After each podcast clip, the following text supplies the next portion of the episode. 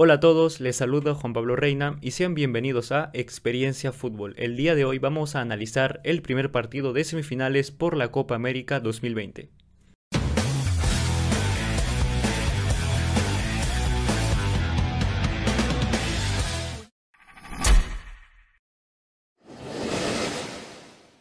Bueno muchachos, vamos en orden. Vamos a comenzar hablando del 11 titular que mandó cada selección. Esta es la de la selección brasileña y sabíamos que tenía una baja que ya la vamos a estar comentando en breve. Salió Brasil con un 4-2-3-1, defensa de 4 habitual.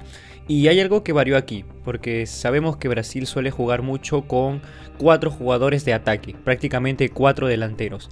En este caso no se vio, seguramente por la suspensión de Gabriel Jesús que fue expulsado en el partido anterior contra Chile y por eso les permitió poner un jugador más de volante ocupando su, su cupo de futbolista titular en esa selección.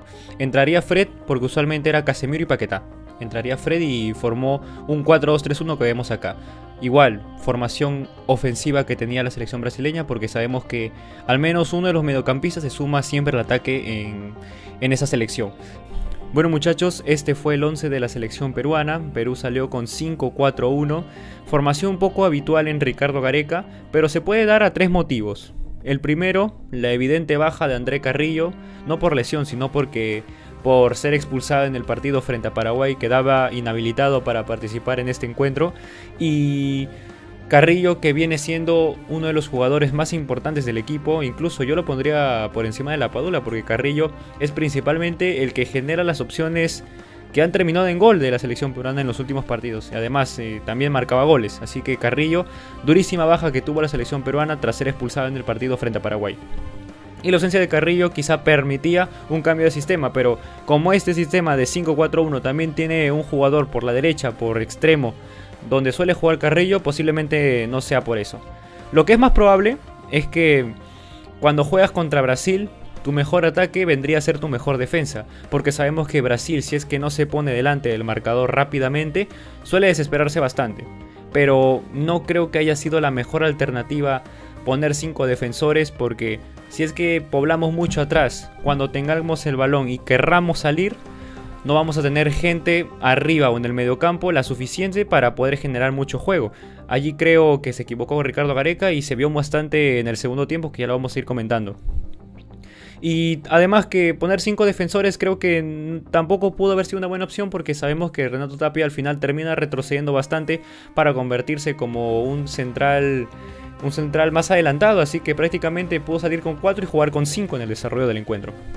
Allí creo que Ricardo Gareca falló un poco. Y bueno, la tercera alternativa que podía explicar por qué Ricardo Gareca optó por esto es que el partido previo de Brasil por cuartos de esta copa fue contra Chile. Chile también le salió con cinco defensores y Chile le jugó muy bien a Brasil, le jugó bastante bien. También un marcador ajustado, un 1 a 0 que terminó clasificando a Brasil a estas semis. Pero Chile demostró que defendiéndose bien y teniendo la pelota puedes causarle mucho daño a Brasil, pese a que no le alcanzó.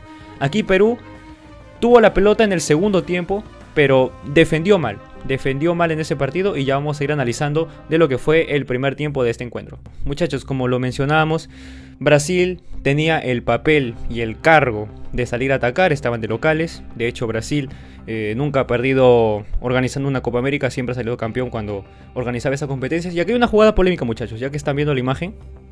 Aquí hay una jugada cuando el partido estaba 0-0 todavía, un remate de larga distancia de Sergio Peña que termina impactando en el hombro, bueno, en el codo extendido de Thiago Silva, quien está pisando la línea del área.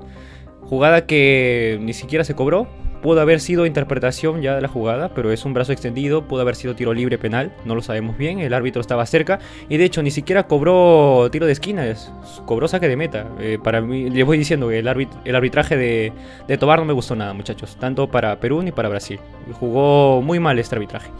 Bueno, seguimos avanzando en el partido, muchachos.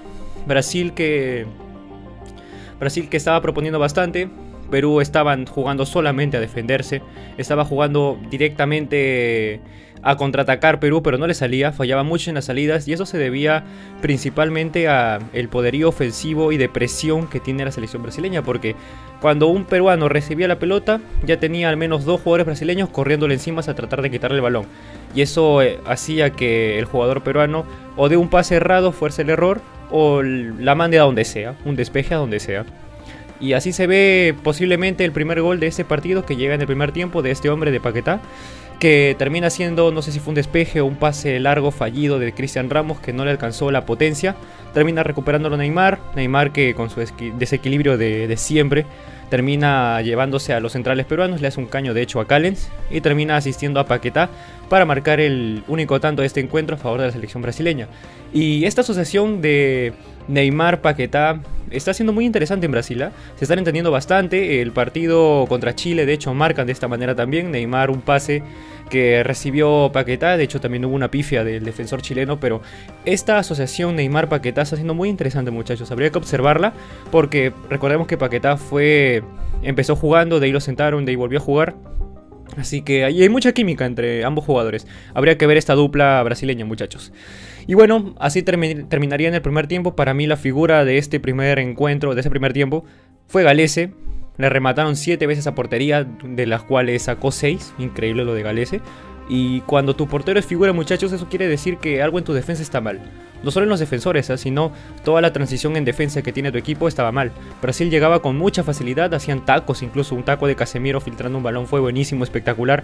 Y hacía mucho daño a la selección peruana que claramente si quería intentar ganar ese partido con el 1-0 abajo, ya tenía que deshacerse de tantos jugadores abajo en la defensa. Comienza el segundo tiempo muchachos y en la selección peruana hay dos cambios, cambios clave que cambiaron totalmente el desarrollo del segundo tiempo para Perú y para Brasil incluso en ciertos momentos entró Raciel García, un mediocampista ofensivo, y sale Cristian Ramos. Después entra Marcos López y sale Miguel Trauco. Muchachos, estos cambios ya hacían explícito de que Perú ya no iba a jugar con 5, iba a jugar con 4 atrás. Sacando a Ramos dejaría a López que había ingresado por izquierda, a Callens con Santa María y por derecha Aldo Corso y sumaríamos a, a Raciel García en el mediocampo. Y bueno, Marcos López, que el, el partido lo pedía, porque Miguel Trauco puede tener una técnica individual buenísima, puede tener un grandioso pase largo y corto, pero lo que te da López es velocidad, lo que te da López es velocidad y proyección, algo que le falta a Miguel Trauco y encima para defender a jugadores rapidísimos, como lo pueden ser Everton, lo pueden ser Neymar, Richarlison, tienes que tener un jugador que le siga el ritmo a esos jugadores. Si no, vamos a sufrir bastante y sufrió bastante la selección peruana. Así fue el partido, muchachos, el segundo tiempo fue otro Perú, fue otro Perú y fue otro Brasil, porque Perú por fin con gente en el mediocampo poblando esa zona e incluso intentando acompañar mucho más Cueva a la Padula, se empezaron a formar las asociaciones. Raciel García jugó un gran partido, muchachos, Raciel jugó un muy buen partido al igual que López, los dos que entraron jugaron muy bien, eh, también jugó muy bien Peña, el mediocampo de, de Perú estuvo muy bueno, a excepción de Cueva que se esperaba un poco más porque tras la ausencia de Carrillo, que sabemos que por la doble amarilla y tarjeta roja que sacó que sacó contra Paraguay, se iba a perder ese partido y Carrillo que era el arma principal, el arma de, desequilibrio principal que tenía la selección peruana y si no estaba Carrillo difícilmente otro jugador lo podría hacer. Así que Carrillo hizo falta en la selección peruana en ese partido. Muchachos, Perú proponiendo, Perú atacando. De hecho, Perú diría que juega mejor el segundo tiempo que Brasil. Brasil eh, se defendía muy bien también, tanto como Thiago Silva y Marquinhos hicieron un partido impresionante y sacaron los balones. De hecho, la Padula tuvo una que se pudo salir de Thiago Silva, la tapó muy bien Ederson, también un partido bueno de la defensa. Y nada que reprocharle al equipo brasileño porque supo atacar bien, supo defender bien, aprovechar los contraataques que que dejaba la, selección peruana porque también al atacar dejaba muchos espacios. Bueno, y al final muchachos, en el desarrollo, minutos finales del encuentro, Brasil este, intentaba cambiar un poco sus piezas ofensivas. Entró por ejemplo Vinicius, para intentar reforzar el ataque y salir de contra porque Perú estaba dejando muchos espacios.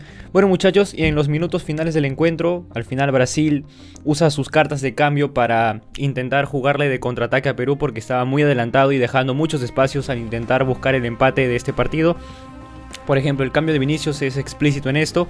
Y Perú, bueno, quitando el cambio de Lora por Corso, un jugador como lo es Lora, el, el jugador de Sporting Cristal, mucho más ofensivo, con mayor velocidad y mayor a mi parecer, calidad técnica en los pies. Y el ingreso de Tábara por Tapia, que era un cambio ofensivo también, porque Tapia es más defensivo que ofensivo y Tábara al menos para que filtre unos pases. Al final tuvo muy poco tiempo el muchacho, tuvieron muy poco tiempo los jugadores y Brasil se queda con esta victoria con la primera semifinal de este partido. Brasil es finalista, Perú espera el perdedor del partido entre Argentina y Colombia. Brasil espera al ganador para definir quién es el campeón de esta Copa América 2020, muchachos. Bueno, muchachos, este sería el análisis del primer partido de semifinales de Copa América.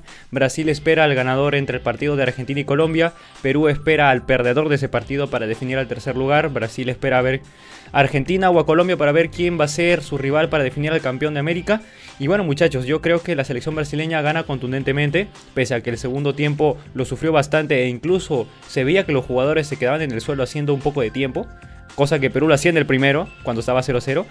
Pero al final, Brasil es una de las mejores selecciones de Sudamérica, la mejor de Sudamérica y de las mejores del mundo. Y bueno, algo que rescatar de la selección peruana es que eh, terminó siendo eh, una de las cuatro mejores selecciones de Sudamérica y ha encontrado jugadores que tranquilamente pueden ser titulares en este equipo. Ha encontrado jugadores como que paraban suplentes, por ejemplo, como López, como Callens, Cartagena. Ha descubierto jugadores como Lora, Raciel García, Sergio Peña también uno de los suplentes que ahora está jugando bastante. E incluso habría que ver a, más a Santiago Ormeño que también está teniendo pocos minutos y de hecho va a ser uno de los titulares cuando se reanuden las clasificatorias en, en, septiembre. Así que muchachos, este, la selección peruana, algo positivo de esta copa es que ha recuperado su juego ampliado su universo de jugadores y la selección brasileña, bueno, no se puede decir nada más, es una de las selecciones muy poderosas y a esperar que será el partido entre Argentina y Colombia de que tendrán también análisis en este canal. Suscríbanse, denle like, sigan el podcast de Spotify y estén atentos porque habrá mucho contenido en este canal. Suscríbanse, cuídense mucho.